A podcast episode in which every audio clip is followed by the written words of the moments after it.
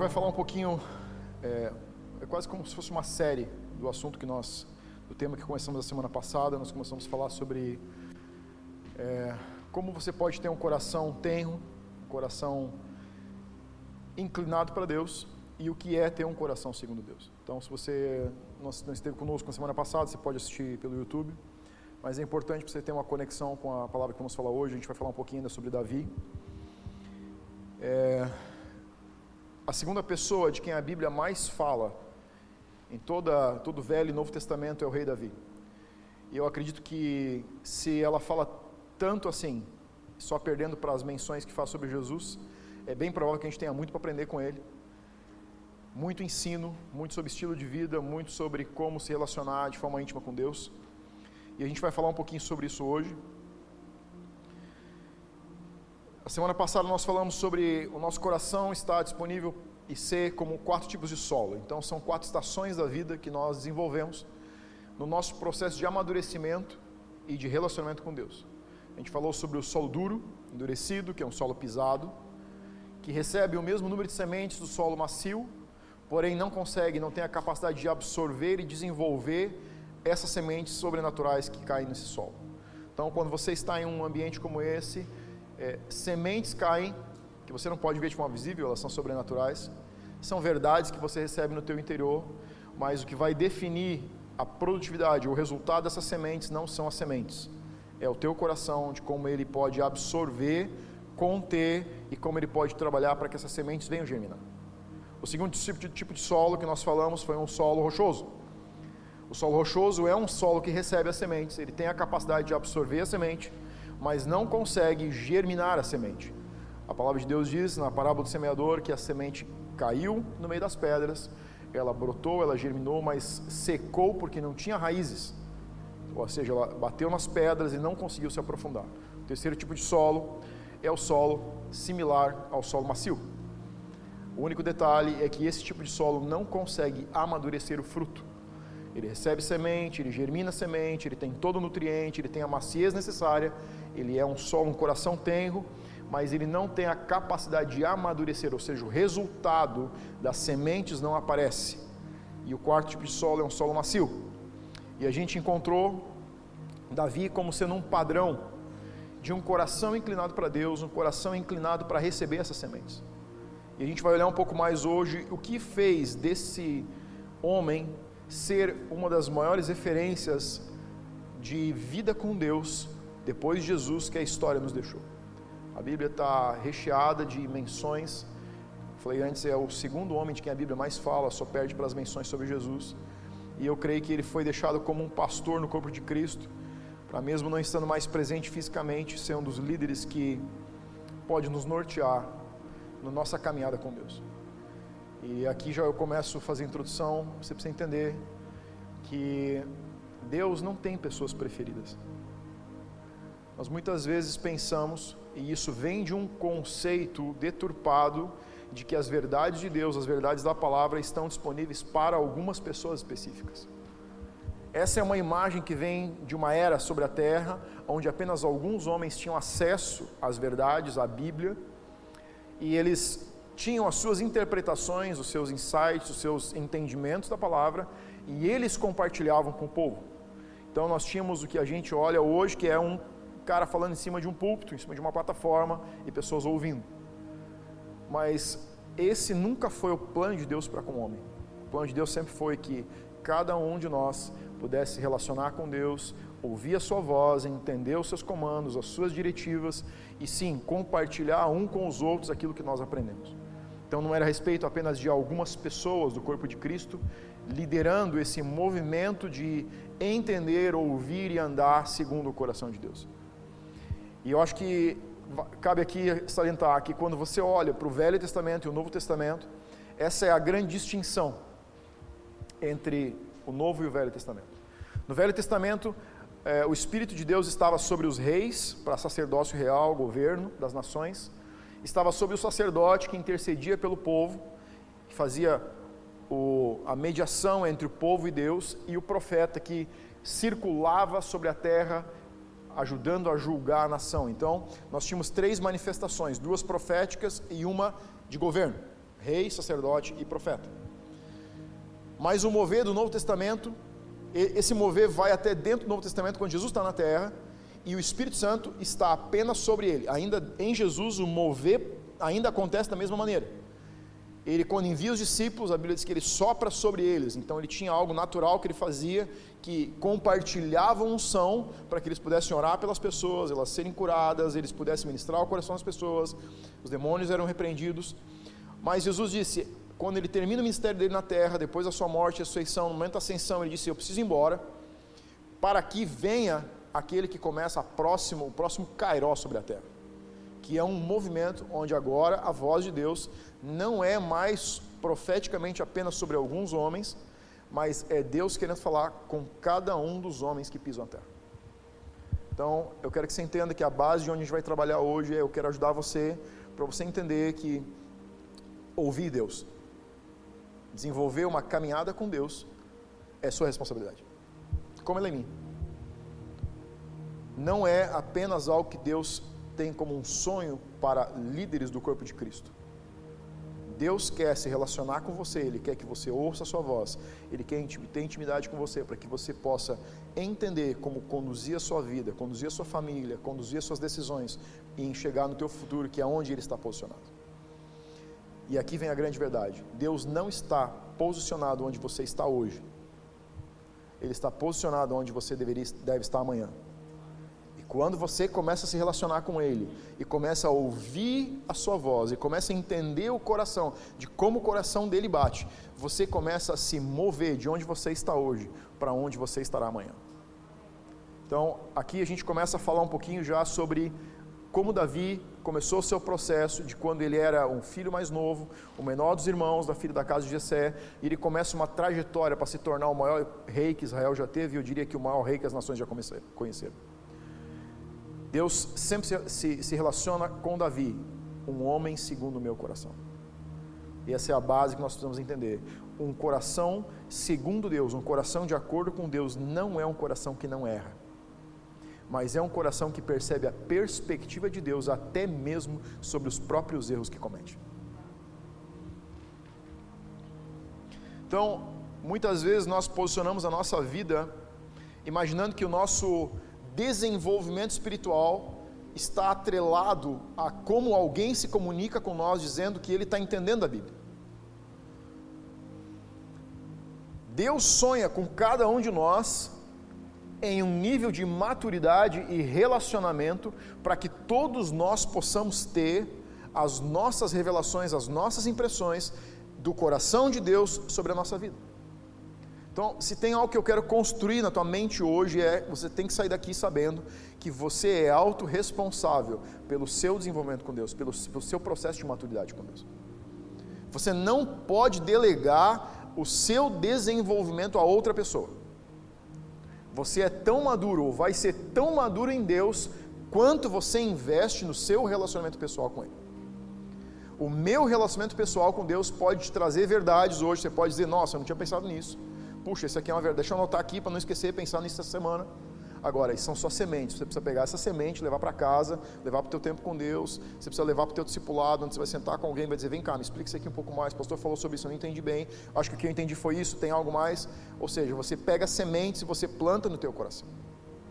Então aqui está o primeiro detalhe, você não pode crescer em maturidade, você não pode conhecer em crescer em conhecimento de Deus, a menos que você se relacione com Ele de forma pessoal. Não é possível. O mover de Deus que estava sobre líderes e líderes que lideravam pessoas termina com o Velho Testamento.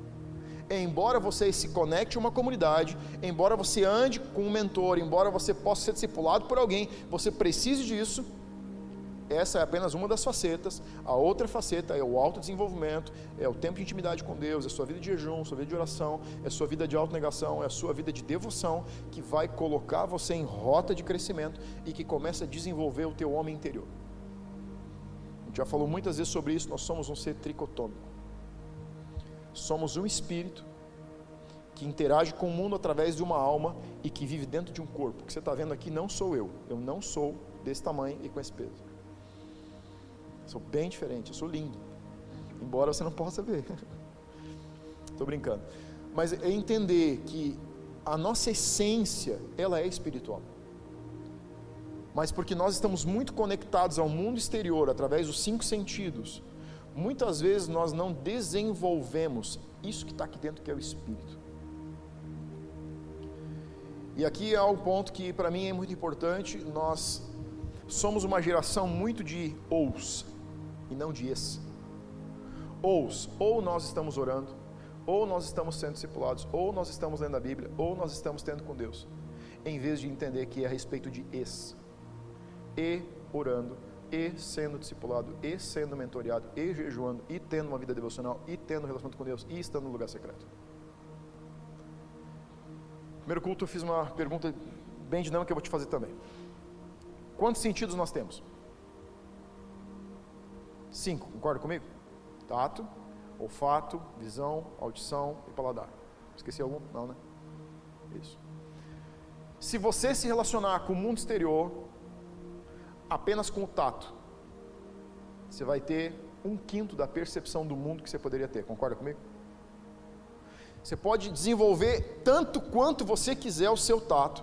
Se você não desenvolver a sua audição, a sua visão, o seu olfato, o seu paladar, você está desenvolvendo de forma reduzida o conhecimento e experiência que você pode ter do mundo. Sim ou não?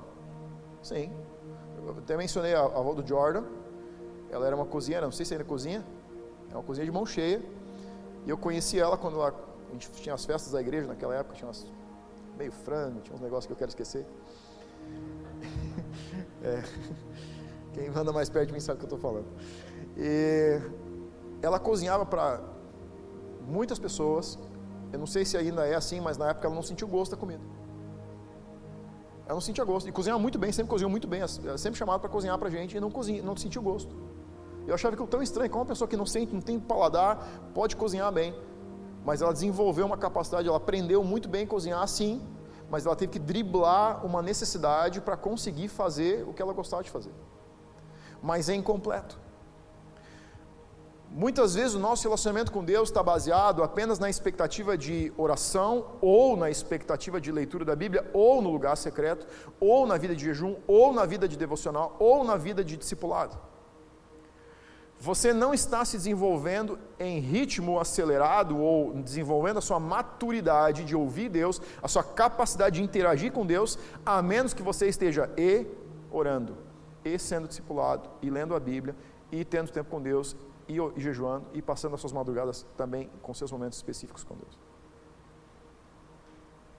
É isso que põe você em rota de desenvolvimento, onde você começa um processo de amadurecimento é quando você está se autoliderando. É quando você tira das mãos o poder de outra pessoa te dizer o que fazer, mas você começa a se posicionar para ouvir quais são os direcionamentos de Deus para você. Quando a gente fala de Davi, a gente consegue encontrar em 1 Samuel capítulo 16, você não precisa abrir lá, você só precisa, pode anotar, você começa a ver Deus, é, a Bíblia trazendo algumas diretivas de, de circunstâncias, de 1 Samuel em 16 em diante, de como Davi conduziu a sua vida na sua temporada, na sua geração. Primeira Crônicas, que conta a história dos reis de Israel, traz mais um, de forma mais resumida, de novo, a história de como Davi se moveu sobre a terra. E Salmos, são mais de 80 salmos que são acreditados de autoria exclusiva desse homem, que revelam o coração e as emoções dele e também de Deus. Davi era um grande conhecedor, ele sabia, ele entendia como o coração de Deus batia. Ele se relacionou com Deus a tal ponto, ele entendeu intimamente como as emoções de Deus se moviam. Ele foi mentoreado por três homens.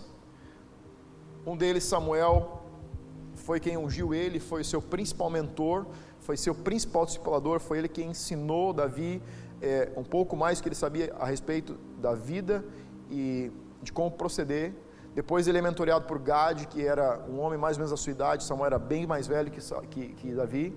E o último homem, a última influência na sua vida foi Natã, que é o profeta que confronta ele quando ele manda matar é, o marido de Betseba, Urias, e ele acaba caindo em adultério. Natã é o profeta que confronta ele. Então a gente tem três influências pessoais sobre a vida de Deus. Estou te falando isso para você entender que você não vai conseguir chegar aonde você, onde Deus está a seu respeito, a menos que você tenha discipuladores e mentores. Você pode correr muito, pode ser muito bom, mas está longe de ser a verdade a seu respeito, a menos que você tenha alguém que fale na sua vida.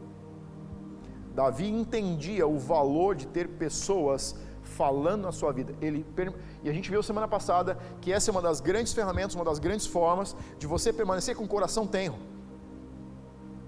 Você quer ver algo que mexe com o seu coração?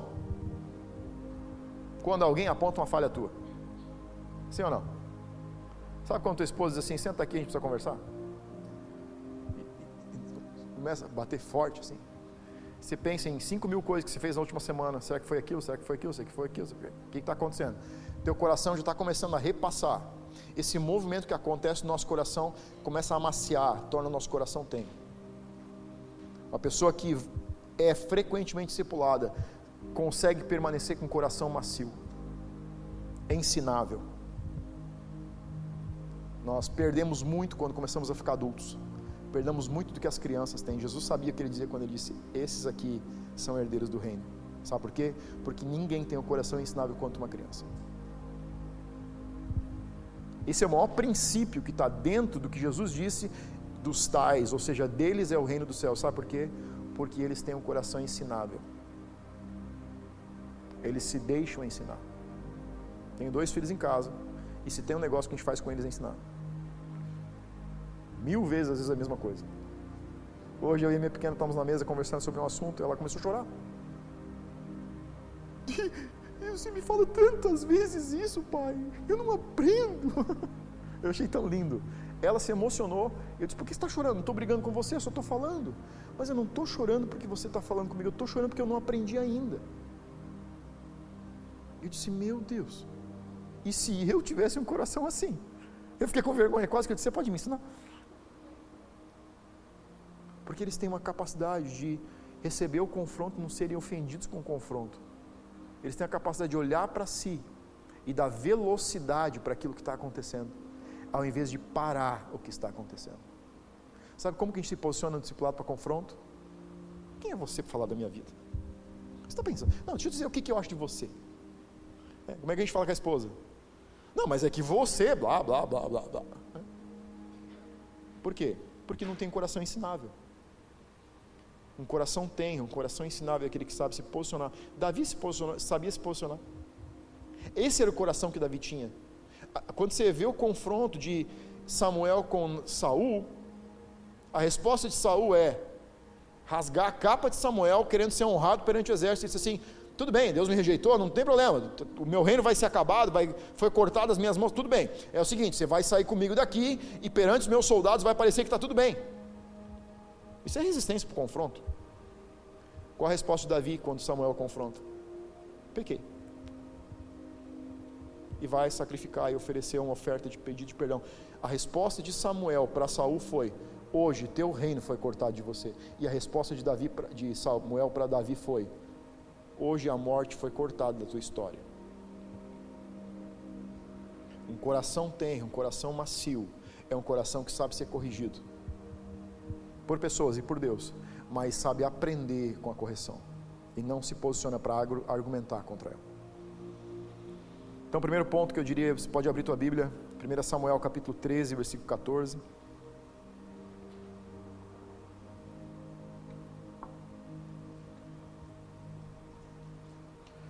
Primeira Samuel capítulo 13, versículo 14.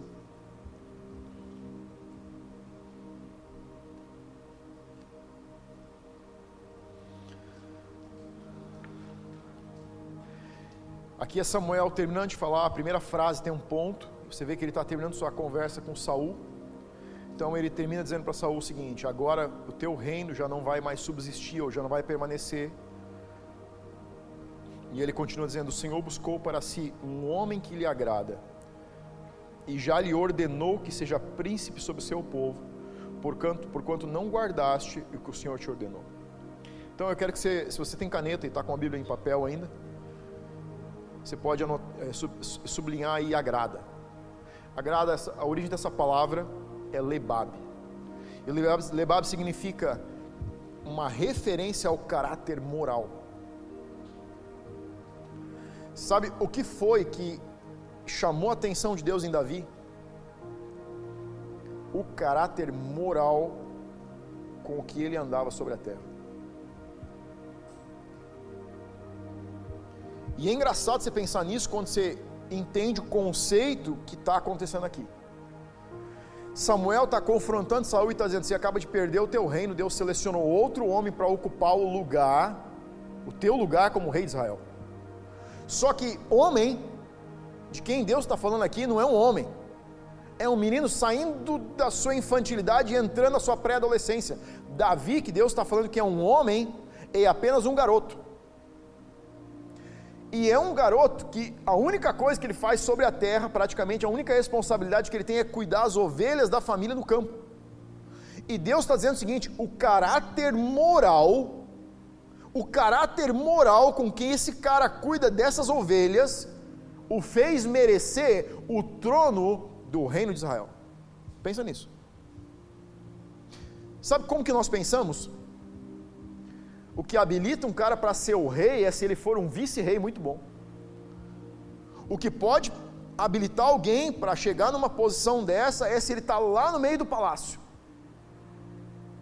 Se ele já está andando no meio de pessoas da realeza, se ele já é conhecido pela nação, se ele já é alguém que está andando com Deus e é um profeta, é isso que vai habilitar. Se ele já é um grande líder, isso vai habilitar ele para ser o cara que vai ocupar a primeira posição. Essa é uma maneira equivocada de olhar como Deus honra as pessoas. Deus não promove pessoas por causa de uma boa performance, Ele promove pessoas por causa de um bom caráter. Não importa se você está dentro de um palácio ou se você está no meio do campo sozinho, cuidando de ovelhas e protegendo elas da mão de leões e ursos.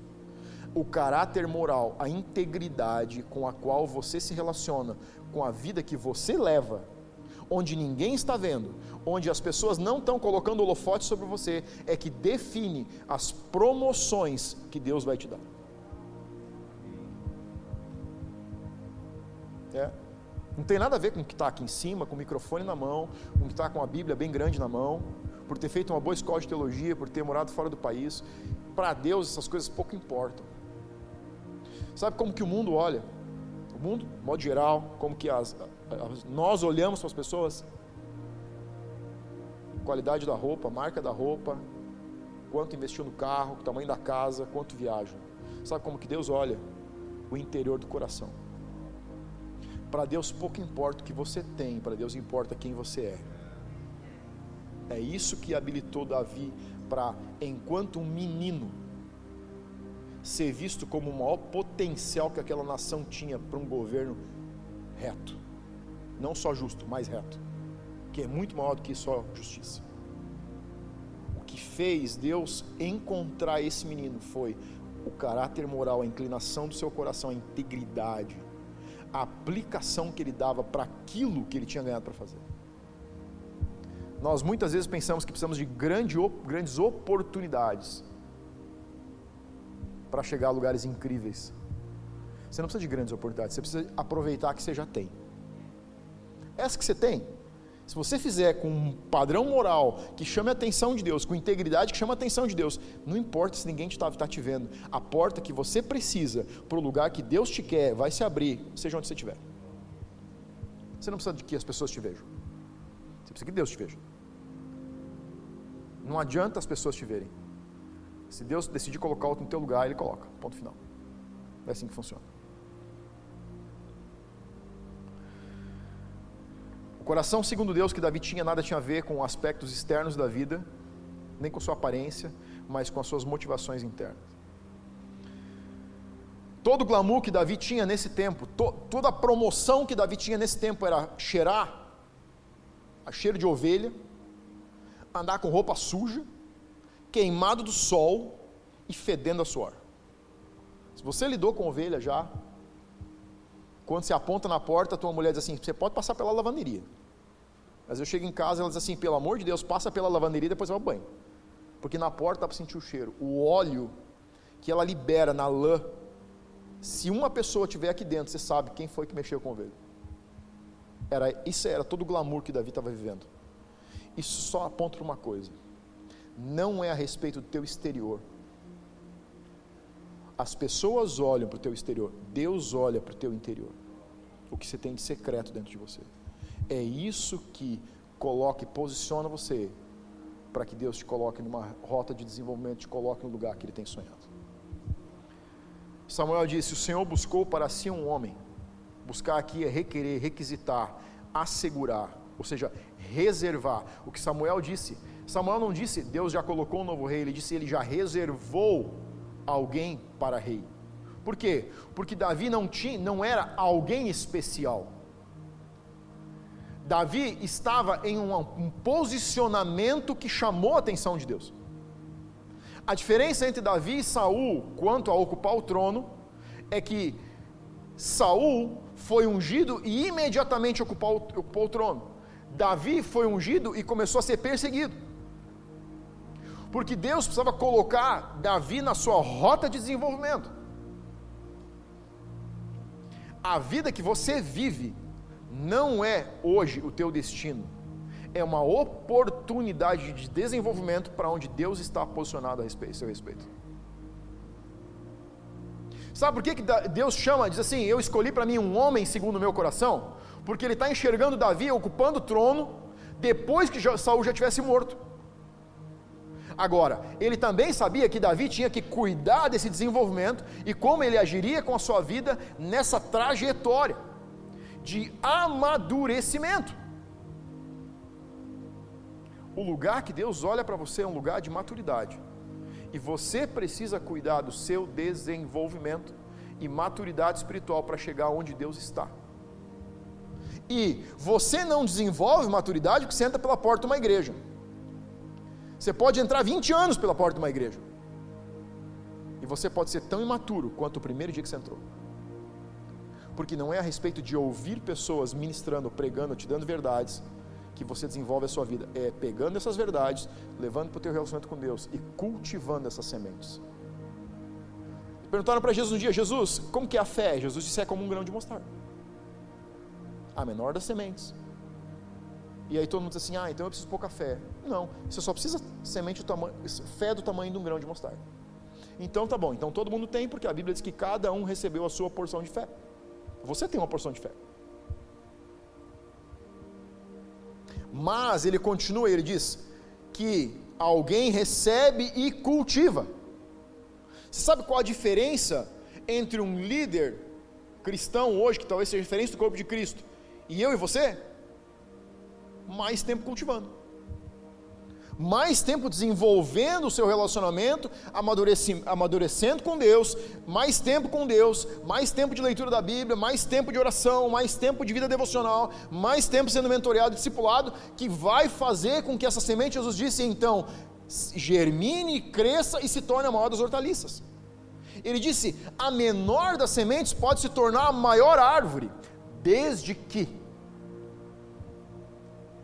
você seja pastoreado por um grande líder, desde que você nasça em uma família especial, desde que você tenha uma estrela na sua testa. Não, ele disse, desde que você cuide da sua vida e o seu tempo e o seu relacionamento com Deus.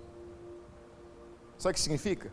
Significa que daqui a cinco anos vão sair pessoas maduras daqui e pessoas imaturas. Porque cabe a você e não a mim desenvolver a sua vida. Porque cabe a mim desenvolver a minha e não a você. Você não pode, não consegue se relacionar com Deus a menos que você engaje no seu próprio desenvolvimento. Você não vai entrar por uma porta de uma igreja e simplesmente vai entender todas as verdades. Você vai precisar de ajuda mas vai, vai precisar de engajamento pessoal. É igual um bebê quando nasce. O bebê quando nasce precisa que se faça tudo por ele. Mas ele não deve permanecer assim. Ele também passa por uma adolescência, ele chega na juventude, até que ele chega à sua idade adulta. E aí ele cuida do seu desenvolvimento, ele está já gerenciando como que ele conduz a sua vida. Deixa eu dizer algo para você, a menos que você se engaje, você pode sair daqui com um monte de sementes e elas podem nunca, nunca produzir resultado algum. É você quem tem que cultivar elas. Atos 13, 22. Se quiser abrir.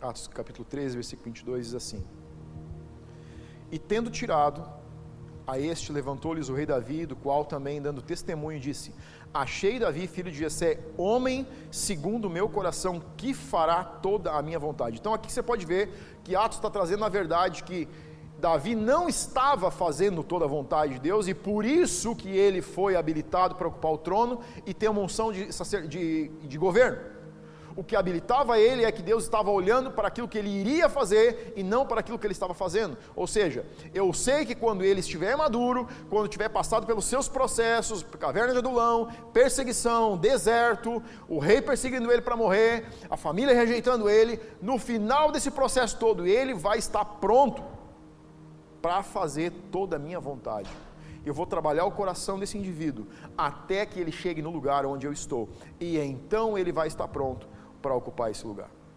E Davi desenvolveu isso de três formas. Primeira, ele cumpria as ordenanças do coração de Deus. Davi se posicionava para obedecer a Deus em tudo aquilo que Deus falava. E você vê ele fazendo isso na sua trajetória para chegar ao palácio, como você vê ele fazendo isso depois. Se você ler 1 Samuel em diante, depois do momento de 2 Samuel, onde Davi já está governando como rei de Israel, você vê assim: que na fase inicial do seu governo diz assim: e tudo aquilo que Davi ia fazer consultava o Senhor. Deus, vou fazer isso. Deus, o que você está achando disso? Deus, é para a gente ir lá guerrear com esse povo? Deus, você vai nos dar eles como conquista? Deus, a gente vai vencer essa guerra? E ali é um processo ainda de maturação. E aí depois você vai seguindo mais alguns capítulos, você vê que mu drasticamente muda. E diz assim: tudo aquilo que Davi fazia, abençoava o Senhor. A impressão que você tem é que Davi não consulta mais o Senhor. Mas sabe o que tem ali? Um homem maduro na sua fé, que percebe o coração de Deus sem precisar perguntar. Vou trazer para o relacionamento de casa de novo, né? Sabe quando você está fazendo uma coisa que você sabe que tua esposa não gosta? Sabe? Já te aconteceu isso não? Você está sentindo assim, isso vai dar bel. Cara, vai dar ruim. Mas também tem coisas que você sabe assim, nossa, eu sei se eu der isso de presente para ela, eu estou feito. É a mesma coisa. No início do relacionamento, a gente tem muito mais discordância, não é assim? E à medida que vai passando, ainda tem discordância, porque os dois são teimosos. Mas a gente está tipo, tá teimando que já sabe que vai dar B.O mas a gente também sabe aquilo que a pessoa gosta, sabe o prato favorito, sabe a cor de roupa, sabe os lugares que a pessoa gosta de ir, e a gente começa, não precisa perguntar tudo. Você já conduz o seu relacionamento para aquilo que você sabe que é uma inclinação. É isso que está acontecendo. A maturidade. O que Deus deseja é que você se relacione com Ele não para perguntar tudo, mas para que você comece perguntando tudo para que Deus possa ver que Ele é a pessoa mais importante, e à medida que isso vai andando, você começa a ir para um lugar onde você sabe o que Deus deseja mesmo sem perguntar. Então vai ter uma etapa da vida que você não precisa mais o tempo todo dizer: Deus, faço isso. Deus, o que você acha disso? Deus, o que você acha daquilo? Vai chegar um momento que você sabe como o coração de Deus bate. Era isso que Davi sabia. Ele conhecia a batida do coração de Deus. E porque ele conhecia a batida do coração de Deus, ele respondia às emoções. Número dois, Davi sabia responder às emoções do coração de Deus. Só sabe responder às emoções de um relacionamento quem tem intimidade no relacionamento. Você não conhece uma pessoa intimamente porque está no mesmo lugar que ela está durante um longo tempo. Você conhece intimamente porque você se relaciona com ela. A gente pode estar no mesmo lugar durante anos e eu posso não conhecer nada a seu respeito. É só o relacionamento, é só a comunicação, é a só troca de informações, é só passando tempo juntos que você vai saber do que eu gosto, que eu vou saber do que você gosta.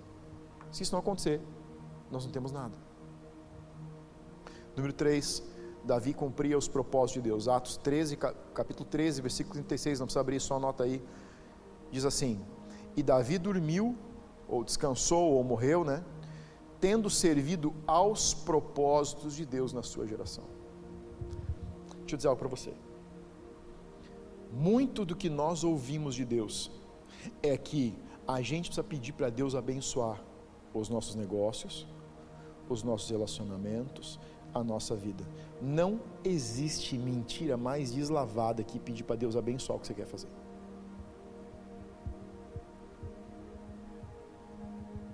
Você dá pedrada, você pode dar. Sabe o que, que existe?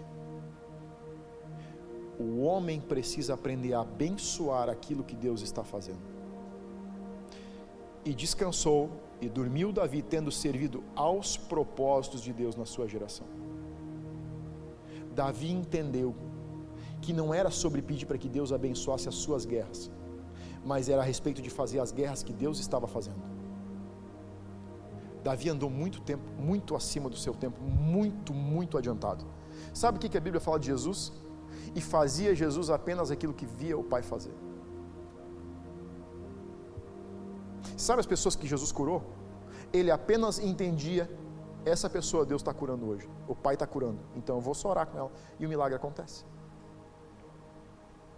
Não era a respeito de sair fazendo um monte de coisa, era a respeito de entender a batida do coração de Deus por cada uma das pessoas.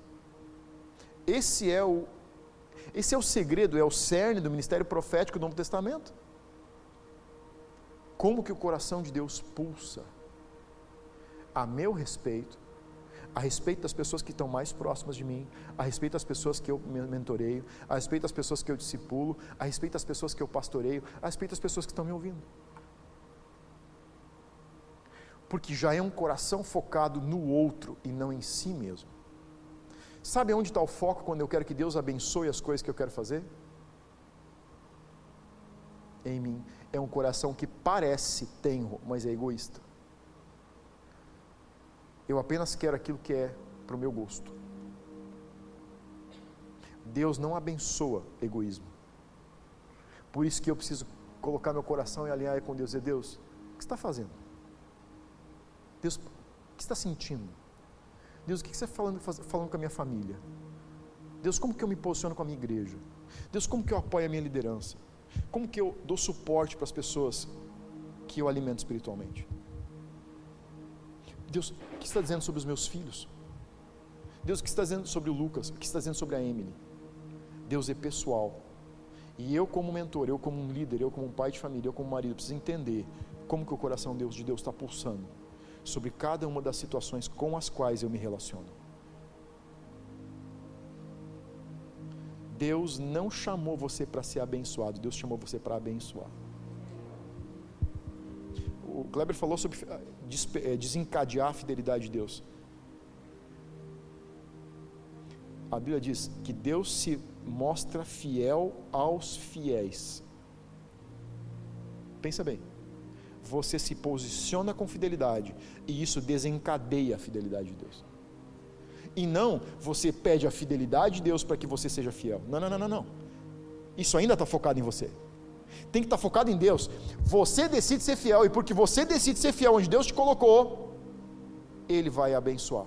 Mas não porque você fez, porque você entende que Deus te colocou naquele lugar para desempenhar a fidelidade, para se posicionar daquela maneira. E a sua fidelidade desencadeia a fidelidade de Deus. E aí a gente num ciclo de desenvolvimento. Então Davi conseguiu entender que ele precisava desenvolver a sua identidade em Deus, porque a identidade em Deus que ele desenvolveu habilitou ele para que o seu sucesso não fosse definido pelo que ele fazia, mas por quem ele era. Deus não disse eu escolhi um homem que faz as coisas como eu gosto. Ele disse eu escolhi Davi porque ele, o seu coração bate como o meu coração bate. Davi desenvolveu uma identidade, ele sabia quem ele era, tanto que não importava o resultado, se o resultado fosse bom, ele ainda era Davi. E se o resultado fosse ruim, ele ainda era Davi. A identidade bem estruturada, bem desenvolvida, é o lastro que dá sustentação para tudo aquilo com que você se relaciona na sua vida. Quanto mais identidade, mais emocionalmente estruturado. Quanto menos identidade, menos emocionalmente estruturado você é. Ou mais desestruturado você é. Sabe o que leva esse homem a dizer: Eu pequei quando ele é confrontado? Ele sabia quem ele era, e nenhum pecado abominável de homicídio e adultério, como rei da nação, poderia abalar a sua identidade. Ele sabia tanto quem ele era, por se relacionar tanto intimamente com Deus, que ele sabia que nem o maior sucesso e nem o maior fracasso poderiam mudar quem ele era. Eu ouvi, eu muitas vezes disse, uma das maiores decisões que uma pessoa pode tomar, que muda drasticamente a sua vida, é a respeito do seu casamento. Deixa eu corrigir essa frase que eu disse. A maior coisa que você pode liderar na sua vida é a sua identidade porque alguém com uma identidade firmada em Deus vai escolher a pessoa certa para casar. É, porque sabe o que? A identidade que você forma em Deus te dá uma plataforma de sabedoria e conhecimento sobre a vida. E você não vai errar nas suas escolhas, porque você já se aliou com Deus, e quando você se alia com Deus, você não vai quebrar essa aliança por causa das suas emoções. Agora, quem não está alicerçado nesse lugar, realmente corre um grave perigo. Porque quanto menos identidade, mais emocional você é. E quanto mais emocional você é, mais susceptível a erro e fracasso você está na tua vida. Esse é o nosso querido amigo Saul. Saul não era um homem mau. Mas ele não sabia quem ele era. Leia a história antes do capítulo 13, antes do capítulo 16 de 1 Samuel. E se você vai ver que Saul já havia sido ungido para rei, Samuel já havia ungido ele, e quando chega o momento dele começar a ocupar o cargo de rei, o homem que era o maior destaque no meio da nação, a Bíblia diz que quando toda a multidão estava parada de pé, Saul sobressaía dos ombros para cima maior do que todo mundo. Tinha tudo para ser, cara, eu sou maior aqui, vocês vão me respeitar. Sabe o que está acontecendo nesse dia, onde a Bíblia menciona isso? Eles não estão achando Saul. Não, não estou achando. Porque ele está escondido no meio das bagagens, no meio das mulas.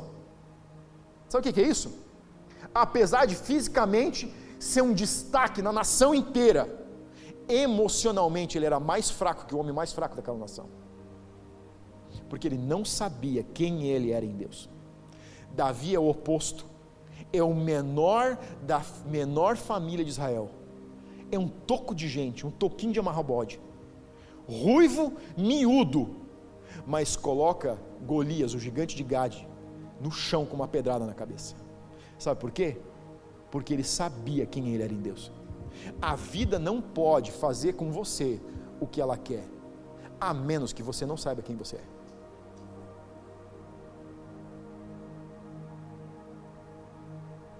Muitas pessoas acham que são um acidente de percurso Tem alguém aqui hoje à noite que se sentiu ou se sente assim durante muito tempo da sua vida. Você acha que você foi um erro, um, erro de percurso. Deixa eu dizer algo para você. Isso só vai mudar dentro de você quando você se posicionar em Deus para corrigir isso. Você não é um erro, mas não existe pessoa na terra que possa fazer você entender isso. Só o Espírito Santo pode mudar isso dentro de você. Davi, no dia que eh, Samuel vai para casa de Jessé para ungir o rei, Davi foi esquecido no campo. Foi esquecido no campo pela própria família. Mas Deus não o tinha esquecido.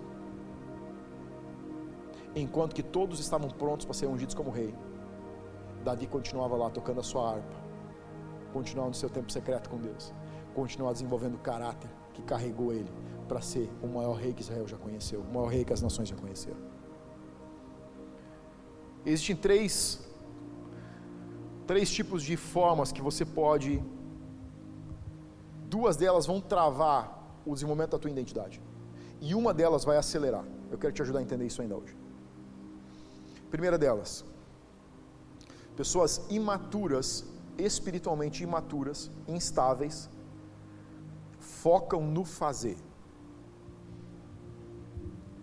Eles querem fazer, fazer, fazer, fazer, mas eles não sabem ser. Isso é o, esse é o primeiro nível de imaturidade, é, é o nível mais infantil. É quando você você firma quem você é a partir do que você faz. É por isso que muitas pessoas tiram a sua vida quando perdem o seu dinheiro. Porque a identidade deles estava firmada no tamanho da conta do banco. Sua e a minha e a tua identidade precisa estar firmada em quem nós somos, não no que nós temos. Aí, tendo muito ou tendo pouco, você é a mesma pessoa. Esse nível aqui está motivado em se relacionar com Deus apenas pelo benefício, apenas pelo que pode ganhar. São pessoas que buscam Deus para ter coisas. São pessoas que o seu relacionamento de intimidade com Deus está no nível mais raso eles apenas fazem como obrigação. Eles não têm iniciativa. Falei dos meus filhos, vou falar de novo. Se você tem filhos pequenos em casa, você vai entender bem. A gente acorda de manhã e todo dia é a mesma coisa. Já escovou o dente, já lavou o rosto, já arrumou tua cama, já fez teu tema, já fez teu devocional, o que, que é isso? Eles são infantis. Todo dia de manhã, Lidiane fala as mesmas palavras, praticamente na mesma sequência, não é assim? E eles são amados demais, mas são imaturos. Não tem autodesenvolvimento, não tem um autoconhecimento, eles não acordam de manhã dizendo assim: ah, eu preciso escovar o dente. Primeira coisa, esse cheiro que eu estou sentindo, não tem nada estragado no quarto, é meu bafo.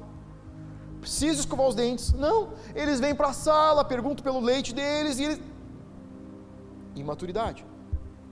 Muitas pessoas se relacionam, muitos cristãos se relacionam no corpo de Cristo assim você está o tempo todo tendo que dizer, e aí, você orou? E aí, fala para mim, como está a tua vida devocional, devocional? Você leu a Bíblia essa semana? Não, pastor, eu li, eu li. Tá, o que, que você leu? Ah, segunda-feira eu li que. Nossa, mas só segunda-feira? É assim, é porque Deus vem falando todos os dias comigo a mesma palavra.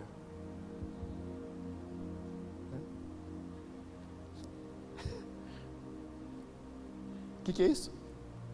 Você precisa ter alguém no pé. Lucas, você fez devocional hoje? Sim, pai, ontem eu fiz. Não, não, eu falando de hoje. Não, não, já vou fazer. O já vou fazer é a resposta a você vai fazer. Existe o segundo nível, que parece estar em desenvolvimento, mas ainda não está. Que é quem foca no ser para fazer. Existe uma segunda classe de pessoas que estão focadas apenas em buscar o suficiente para estar habilitados para fazer e cumprir com aquilo que Deus os chamou para cumprir, com seu propósito. Eles ainda não estão focados em Deus, eles ainda estão focados em si mesmos, eles ainda querem fazer, e o ser apenas é a partícula que dá o incremento para estarem preparados. É quando você vai viajar com o teu carro, o primeiro nível é quem abastece o carro com os 30 pila. Para no posto e põe 50 pila, 30 pila, 40 pila. O segundo nível, abaste... enche o tanque para viajar. O carro não sabe o que é um tanque cheio, mas quando ele vai viajar, ele enche o tanque, quase afoga o carro. Está tão acostumado a andar de tanque cheio que quase morre. Esse é o segundo nível, ainda não é maturidade. Esse é o nível de adolescência, é o nível de início de juventude. Ele faz, ele está orando, ele está em a vida devocional, mas você precisa estar tá no pé, porque a, primeiro, a primeira instabilidade tira ele do lugar do ser e coloca ele no lugar do fazer. Ele deixa de ser e começa a fazer.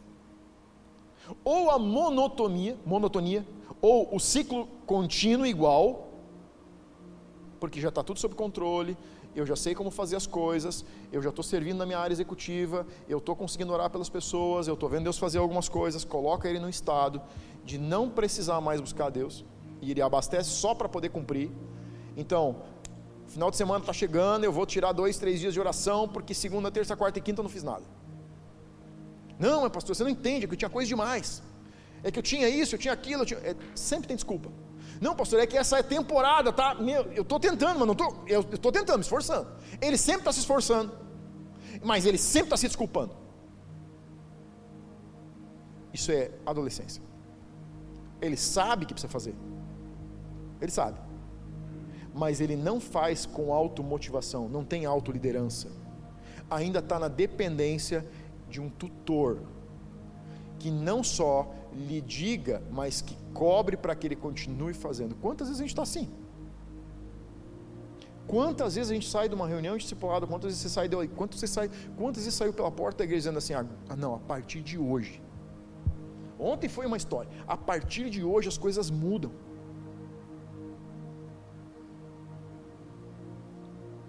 A diferença entre alguém maduro espiritualmente e o imaturo é que o maduro tem autoliderança. Ele sabe fazer as escolhas. Ele tem muitas vontades, mas ele também sabe que algumas delas não vão poder ser atendidas, porque ele tem propósitos para cumprir. Só quem é maduro consegue cumprir o seu propósito de vida. Você quer saber qual é o teu propósito? Você precisa amadurecer primeiro. Tem muito cristão, tem muita gente em crise, perguntando: para que, que eu estou nesse mundo? Por que, que eu estou aqui? Por que, que eu nasci? Por que, que eu não morri? Por que, que essas coisas acontecem? E nunca tem as respostas, sabe por quê? Porque você precisa desenvolver a sua maturidade para entender o seu propósito. A plataforma que revela o teu propósito é o teu nível de maturidade espiritual. Eu diria que a sabedoria faz parte do maduro, a inteligência pode fazer parte do imaturo. Você pode ser muito inteligente e pode ser zero sábio. Porque inteligência é apenas conhecimento armazenado, sabedoria é conhecimento aplicado. Se não tem aplicação, pode ser apenas conhecimento, e conhecimento não vai te levar a lugar nenhum você precisa de sabedoria. Mas sabedoria é uma característica de pessoas maduras, que amadureceram nos processos, que amadureceram nos seus relacionamentos e que principalmente amadureceram espiritualmente na sua vida com Deus.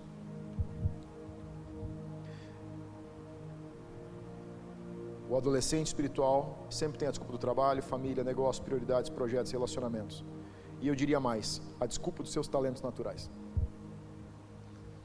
normalmente, normalmente, os seus talentos naturais vão ser o teu maior impedimento para desenvolver um amadurecimento. Sabe por quê? Porque você começa a se relacionar com o corpo de Cristo e a primeira coisa que você quer fazer é fazer aquilo que você faz bem. Você olha para as áreas executivas e você fica pensando: o que eu sei fazer bem aqui, onde eu posso me conectar? Você quer se desenvolver, você precisa se conectar naquilo que você não faz bem. Para aprender a fazer. Maduro é alguém que aprende a fazer coisas que não gosta, mas sabe que precisa. Davi sabia cuidar bem de ovelhas, Deus colocou ele no trono. Olha para o Novo Testamento, você olha para Paulo e você olha para Pedro.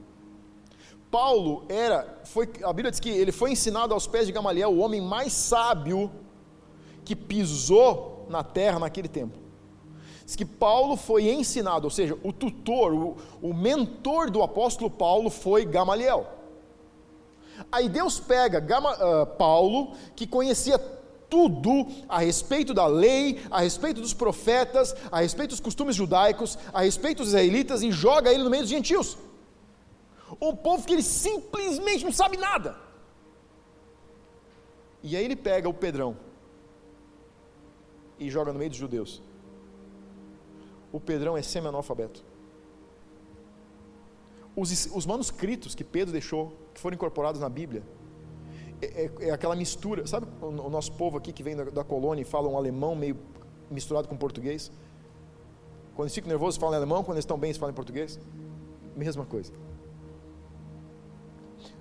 E Deus coloca ele no meio dos judeus porque ele está confrontando a sabedoria humana com a dependência dele.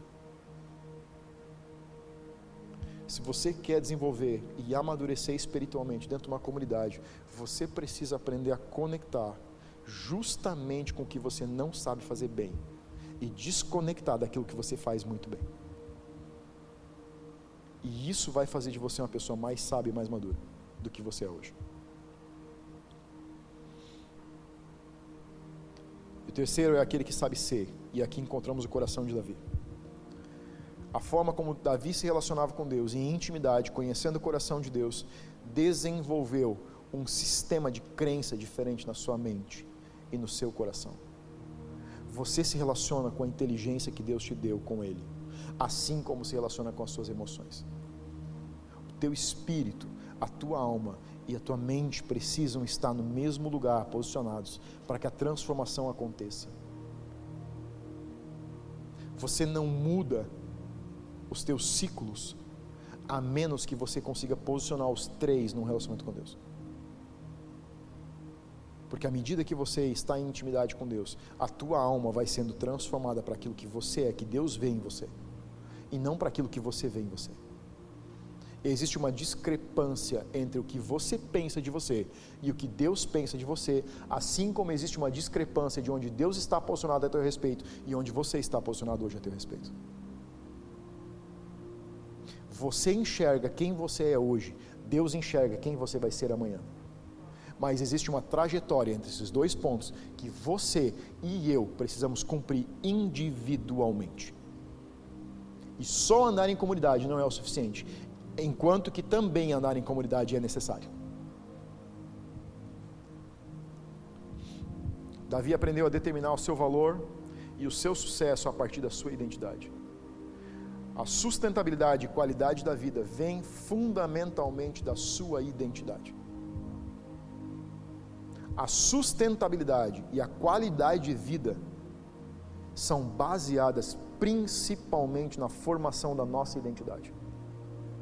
Você pode ter tanta qualidade de vida quanto você tem de identidade em Deus.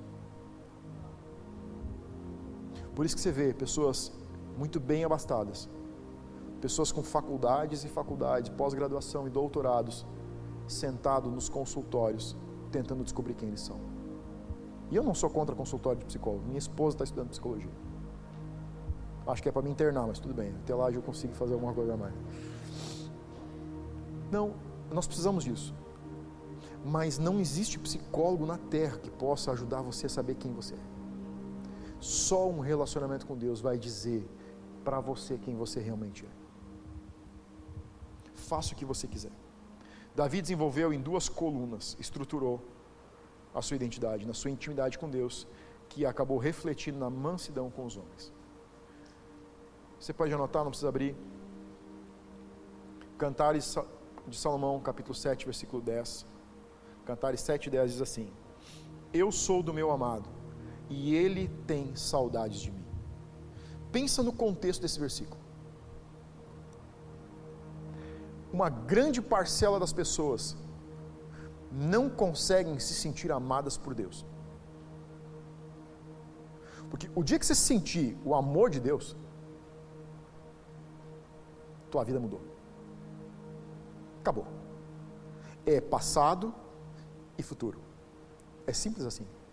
O dia que você sentir o amor de Deus entrando em você, nunca mais você é o mesmo uma grande parte da humanidade não sabe o que é esse amor, não, tem, não consegue imaginar como receber isso. E você só recebe por disposição. Agora, Davi chegou, olha, olha a profundidade de relacionamento com que ele chegou em Deus. Ele disse: Eu sou do meu amado, ou seja, eu sou daquele que eu amo, e ele tem saudades de mim. Eu brinquei no primeiro culto, eu não, eu não consigo lembrar de um dia que eu lembrei que a minha esposa estivesse com saudade de mim. Eu muitas vezes sinto saudade dela. Mas se você me perguntar quando que eu soube que ela estava com saudade de mim, porque eu tinha tanta certeza de que fazia tanta falta para ela, não sei. Davi conseguiu dizer: Eu tenho certeza que de, não é eu que sinto saudade de Deus, ele disse que Deus tem saudade de mim. Sabe o que é isso? Isso é saber quem você é. Isso é um, uma profundidade de identidade que não tem outro homem na Bíblia que colocou isso.